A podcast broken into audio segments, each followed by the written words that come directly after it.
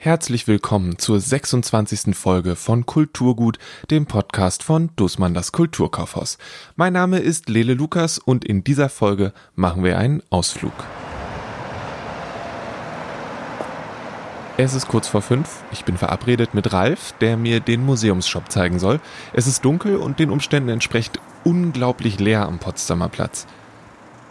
Es ist irgendwie ungewohnt, aber das macht den warmen, kleinen und bis oben hin vollgestopften Museumsshop erst recht einladend.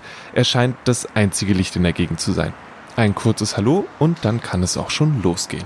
Ja, aber das ist schon der Haupteingang. Ja. Gut, dann lass uns mal. Dann gehen wir raus, um wieder reinzugehen. Genau.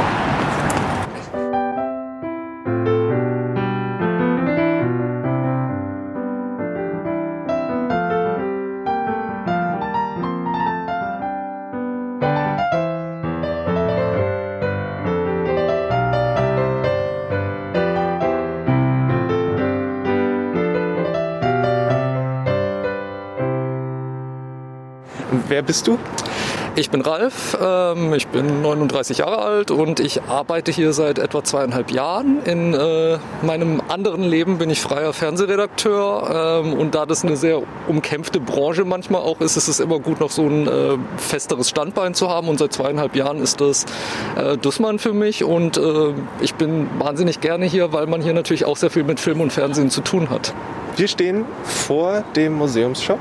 Ist es der offizielle Name oder gibt es einen offizielleren Namen?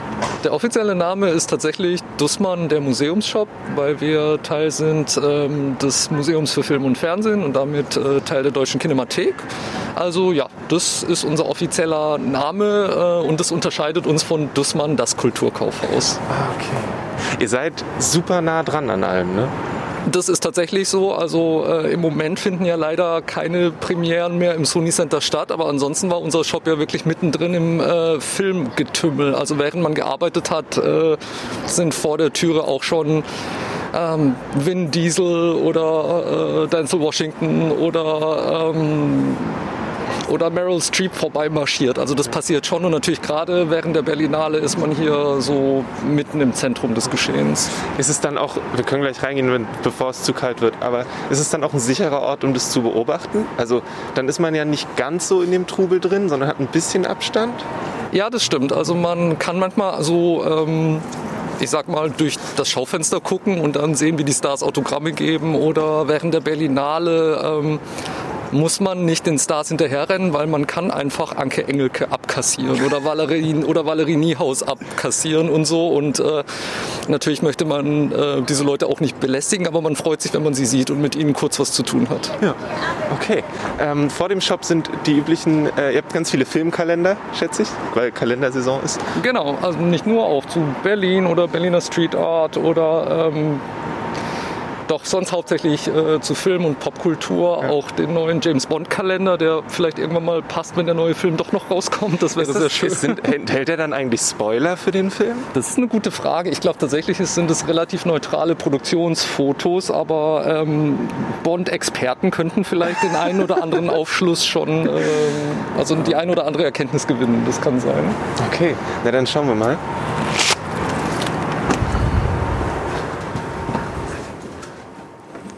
Dann sind wir hier umgeben von ganz vielen Dingen. Genau, also wenn man bei uns reinkommt, dann merkt man eigentlich schon die Zweiteilung des Ladens. Ähm, einerseits haben wir wahnsinnig viel zum Thema Berlin, weil wir hier im Sony Center sind, was natürlich einer der absoluten Touristen-Hotspots ist unter normalen Bedingungen. Das heißt, wir befassen uns auch sehr viel mit Berlin und mit der Geschichte hm, Berlins, ähm, was nicht nur Reiseführer betrifft, sondern auch ähm, ja, Bücher zur Geschichte von Berlin, äh, Romane, die in Berlin spielen, ähm, sehr viel natürlich auch im Zuge von Babylon, Berlin, was sich mit den 20er und 30er Jahren befasst.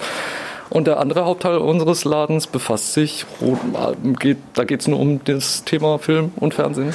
Okay. Wie, also ihr habt so, es gibt ja, ich sehe jetzt Bücher über Berlin, ich, ihr habt eine Abteilung mit englischen Büchern, mhm. ihr habt Kalender, Spiele, Merchandise. Da drüben sind drei Regale mit Harry Potter. Ich, ja. ich sehe jetzt nur zwei. Ich gehe davon aus, es dass sind, es drei sind. Es sind drei tatsächlich. Und das ist in den letzten Jahren auch massiv expandiert. Aber es gibt immer noch wahnsinnig viel Merchandise und Sachen zu Harry Potter. Und es wird auch immer noch gekauft wie verrückt. Also es ist nach wie vor ein großes Thema. Okay. Und wie, Wie wählt ihr da aus? Also es ist ja, ist, ich meine, Film und Fernsehen und Berlin sind unglaublich gigantische Themen mhm. und ihr habt ja ein bisschen weniger Platz als das Kulturkaufhaus. Das ist so und manchmal äh, hat man auch ein bisschen das Gefühl, dass wir aus allen Nähten platzen, aber tatsächlich ähm, glaube ich, die Auswahl der Produkte ergibt sich durch die Zusammensetzung unseres kleinen Teams. Also hier hat jeder so seine Schwerpunkte. Also mein Kollege Christoph ähm, ist gelernter Buchhändler. Er kennt äh, die Berlin-Buchabteilung wie seine Westentasche, Bestseller, ähm, auch englische Bücher.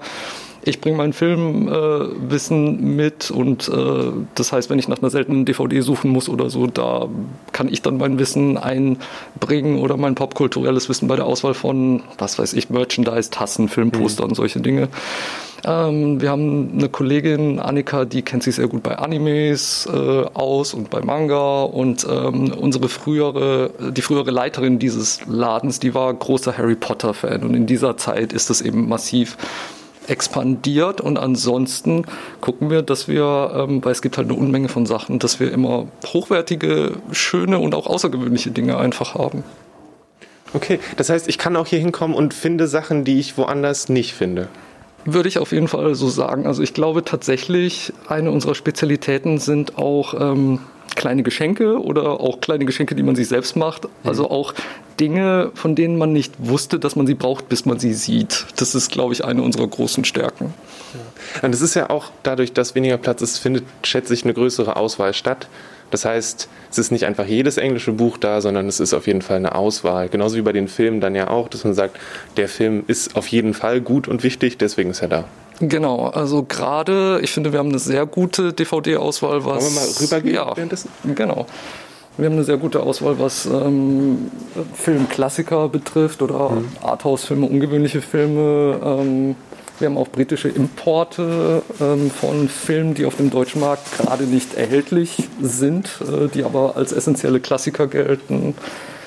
Gerade diese Auswahl, die, da macht es wirklich die Mischung und da bemühen wir uns auch wirklich, ähm, keine Ahnung, den jüngsten Star Wars-Film genauso sehr zu haben wie ein Klassiker wie Amphitryon oder, ähm, oder Angst, Essen, Seele auf oder also wirklich so eine, ein kleiner Streifzug durch die internationale Filmgeschichte anzubieten. Mhm. Und dann arbeitet ihr auch wahrscheinlich, sobald es, soweit es geht, mit dem Filmmuseum zusammen, was das angeht, richtig?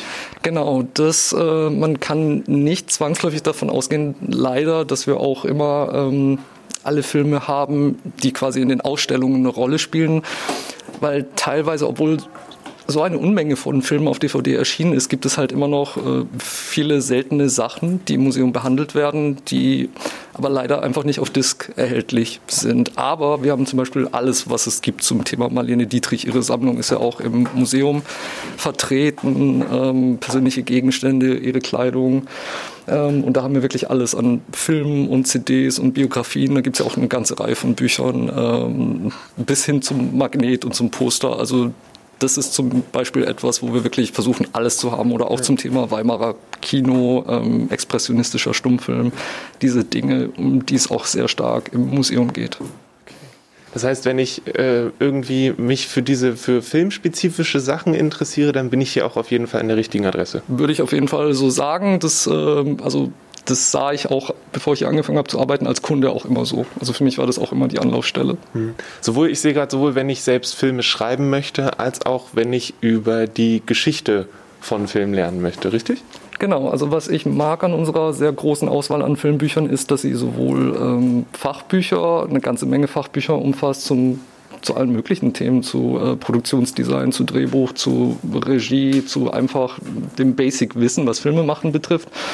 Aber es gibt eben genauso die Biografien von Sophia Loren oder Loriot oder Steve McQueen oder so, dass man, also man kann hier wirklich so einen kompletten Streifzug durch äh, Aspekte von Filmen machen. Und ähm, auch, ähm, auch zu ich weiß nicht, angesagten Serien, wo es Begleitmaterial gibt, sowas wie Stranger Things oder ähm, Doctor Who oder Downton Abbey oder Star Trek. Ich bin ein großer Trekkie und da freue ich mich, dass wir auch immer ein bisschen was zu Star Trek da haben. Ja, die neue Picard-Biografie ist natürlich auch mit dabei. Absolut, ja. was sind denn dann, gibt es so Highlights von dir, wo du, wo du, die du immer wieder gerne siehst, wo du, wenn du dran vorbeiläufst, wo du sagst, ha, cool, das will ich immer noch haben und wenn jemand eine ganz offene Empfehlung braucht, dann drückst du denen das direkt in die Hand? Ja, also zum Thema Marlene Dietrich gibt es die ähm, Biografie, die ihre Schwester Maria Riva über sie geschrieben hat. Also das ist eine klare Leseempfehlung, weil das ist so ein wilder Ritt durch die äh, Zeit- und Filmgeschichte. Das macht einfach riesigen Spaß. Ähm, ich persönlich bin großer Hitchcock-Fan. Es gibt ein wahnsinnig tolles äh, Buch von Taschen, das heißt Sämtliche Filme. Und das ist ein wahnsinnig gut geschriebenes und wahnsinnig schön bebildertes ähm, Werk, das wirklich alle 52 oder 53 Filme behandelt, die Hitchcock je gemacht hat und eben nicht nur die großen Klassiker, sondern auch so die kleinen Filme aus seiner britischen Zeit, die man vielleicht nicht so kennt und das ist total toll.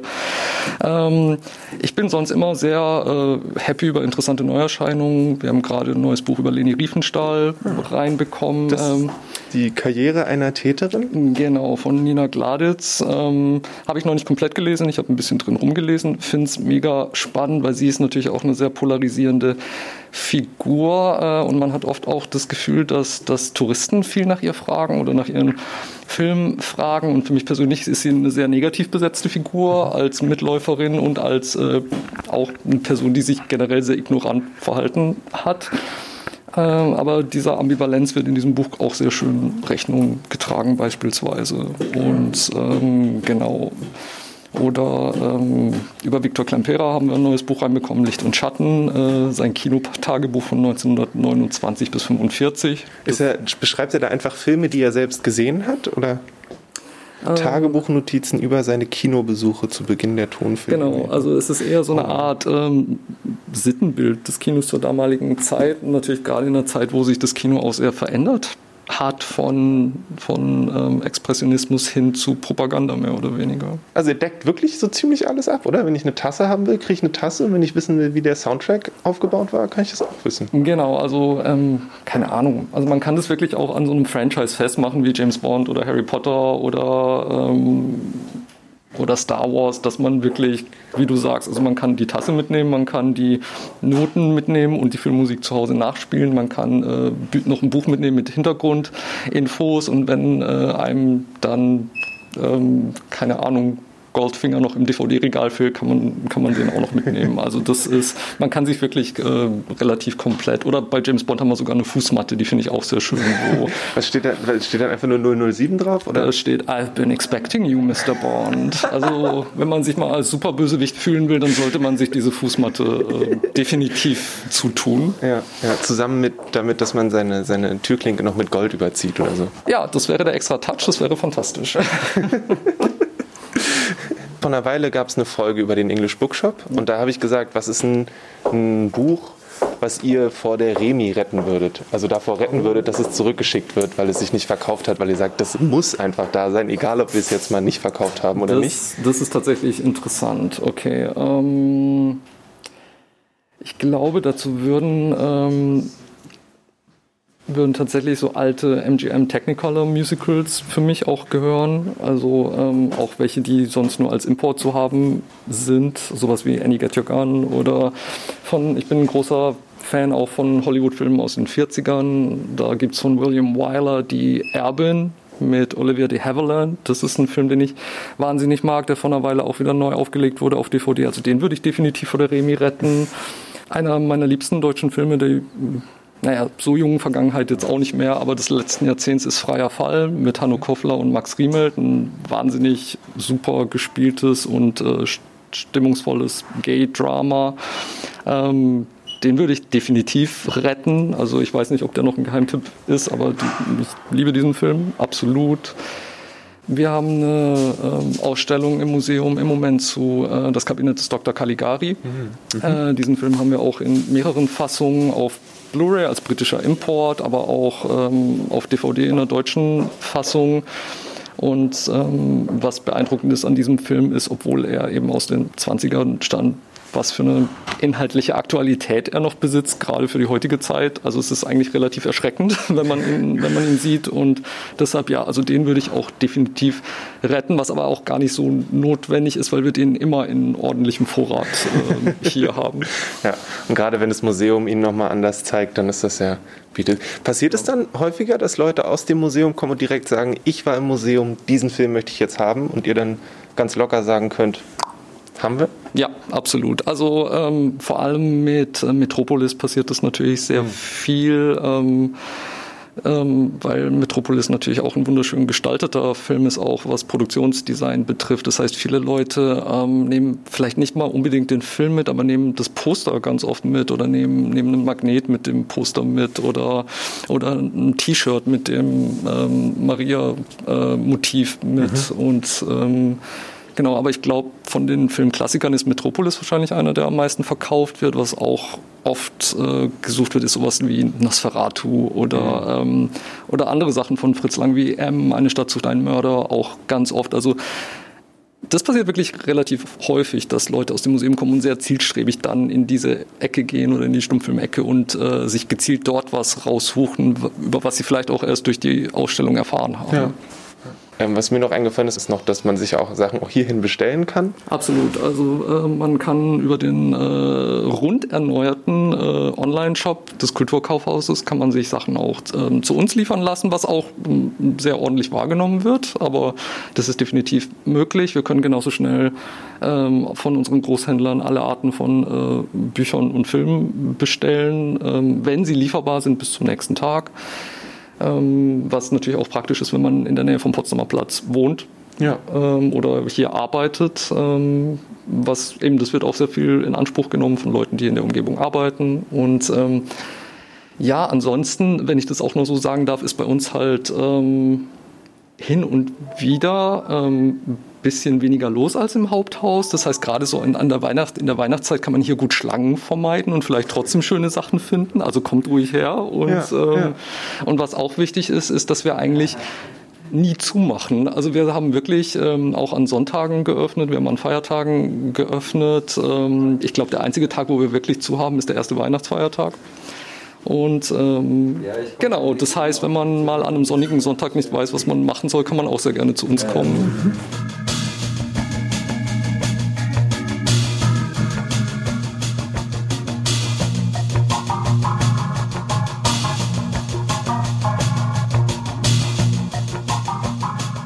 An dieser Stelle eine kleine Berichtigung. Maria Riva ist die Tochter von Marlene Dietrich, nicht die Schwester. Die einzelnen Bücher und Filme, die Ralf empfohlen hat, findet ihr in den Show Notes und die gibt's wie immer unter kulturgut.podigy.io. Das heißt, wenn ihr auf Spotify zum Beispiel hört, dann müsst ihr auf die Website gehen, ansonsten sind die unten in eurer Podcast-App mit dabei.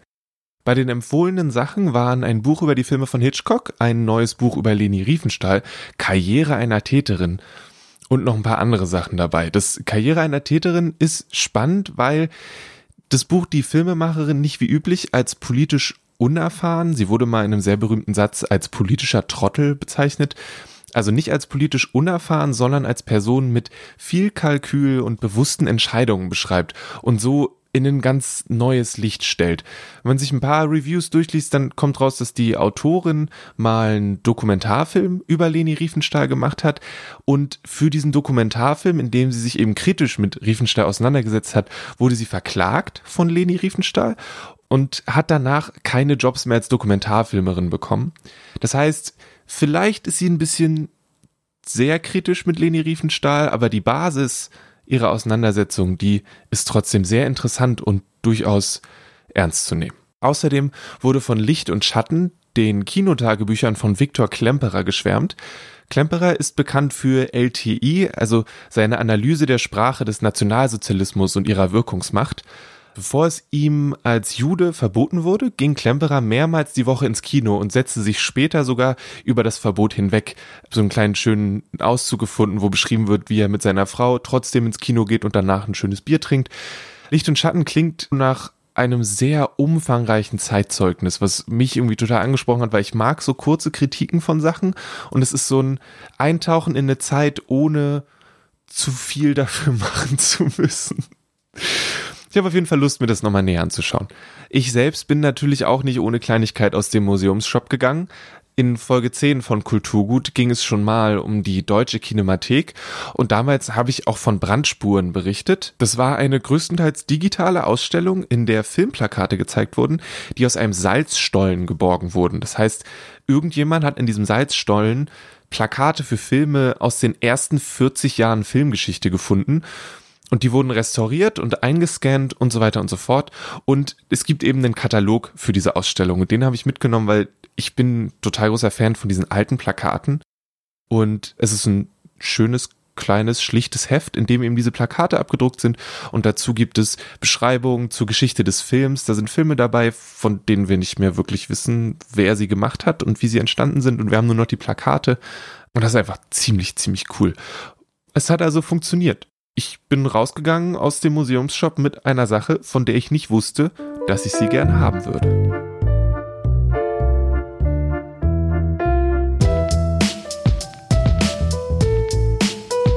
jetzt etwas in eigener Sache.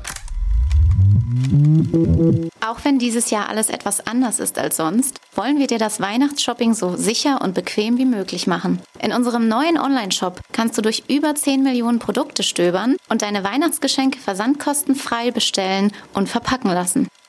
Lass dich inspirieren von den Geschenketipps unserer KultivistInnen. Besuch uns auf kulturkaufhaus.de.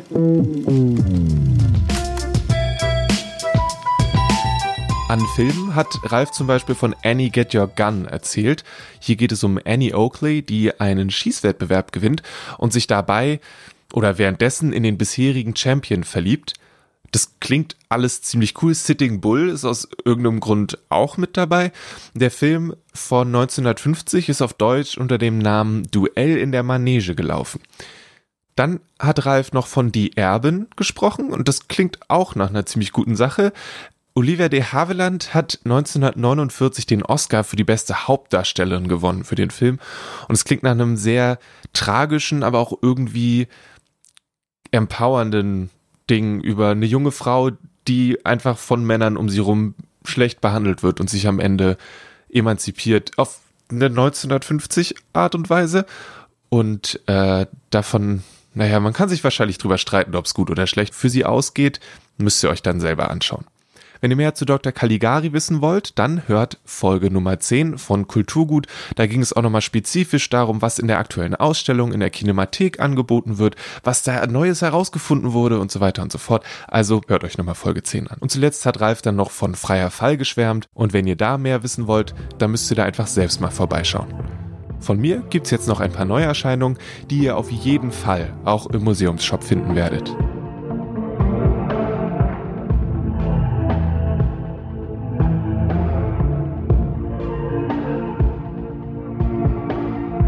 Als wir tanzten ist ein ergreifender Film über zwei Tänzer an der Akademie des Georgischen Nationalballetts in Tiflis. Die beiden sind erst Konkurrenten, bis sich eine intensive Beziehung entwickelt. Im homophoben Umfeld der Schule und wegen der konservativen Vorstellungen von Männlichkeit, die die Schule vertritt, müssen die beiden ihre Beziehung geheim halten. Das Liebes- und Tanzdrama vom schwedischen Regisseur Levan Akin wurde international mit Preisen überhäuft. Als wir tanzten wird von Salzgeber Services vertrieben und ist im Museumsshop als DVD erhältlich. In dem großformatigen Bildband Babylon Berlin geht Herausgeber Michael Töteberg hinter die Kulissen der Serie. Das Buch nimmt die Vorlage und die Umsetzung unter die Lupe und zeigt in eindrucksvollen Bildern, wie die Serie gemacht wurde. Ein tolles Buch für Fans von Making-ofs ganz generell und natürlich auch für Fans von Babylon Berlin. Babylon Berlin, herausgegeben von Michael Töteberg, ist bei 2001 erschienen und hat 352 Seiten. Olympia ist sicherlich nicht der Roman, mit dem Menschen in die Krimis von Volker Kutscher einsteigen sollten. Wer aber zum einen andächtig gewartet hat und zum anderen die bisherigen Bücher schon gelesen hat, wird das Buch bestimmt schon mindestens auf dem Wunschzettel stehen haben. Diesmal führt es Gerion Rath in das Olympische Dorf in Berlin 1936. Hier geschehen Morde und auch wenn die SS meint, den Schuldigen gefasst zu haben, gibt es weitere Fälle. Bei dem Versuch zu ermitteln und dabei weitere Morde zu verhindern, gerät Gerion Rath selbst ins Visier der Täter. Olympia von Volker Kutscher ist bei Piper erschienen und hat 544 Seiten.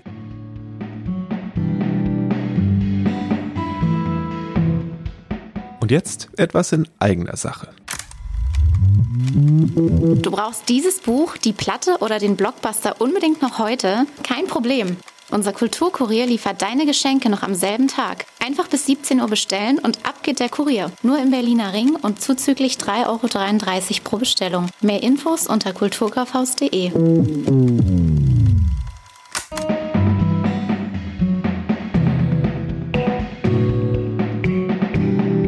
Ich hoffe, euch hat der kleine Ausflug in den Museumsshop gefallen. Ich fand es total cool, mal da vorbeizugehen, mal ungestört zu stöbern. Es war wirklich komplett leer und das ist auch ein bisschen Luxus. Denkt daran, die Schlangen sind vielleicht etwas kürzer und der Museumsshop kommt genauso schnell an die Bücher ran wie das Kulturkaufhaus. Das heißt, wenn ihr ein Buch bestellt, könnt ihr das auch im Museumsshop abholen oder direkt in den Museumsshop gehen und sagen, hey, ich hätte gerne und dann, wenn möglich, ist das Buch auch zum nächsten Tag da. Wenn der Potsdamer Platz näher an euch dran ist, dann sollte der Museumsshop also eine wirkliche Alternative sein.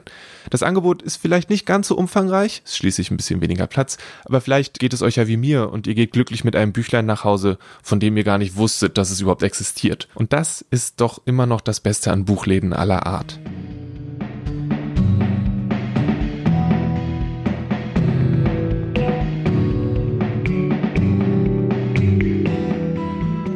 Wenn ihr gerne Rückmeldung und Feedback zum Podcast geben wollt, oder gebt bitte Feedback und Rückmeldung zum Podcast, dann schreibt mir unter kulturgut.dussmann.de. Wenn ihr selbst Empfehlungen braucht, soweit ist Weihnachten schließlich nicht mehr entfernt und die Empfehlungen auch gerne im Podcast hören würdet, dann schreibt an dieselbe Adresse, also an kulturgut.dussmann.de und dann kriegt ihr im Podcast eine Empfehlung für eure Frage.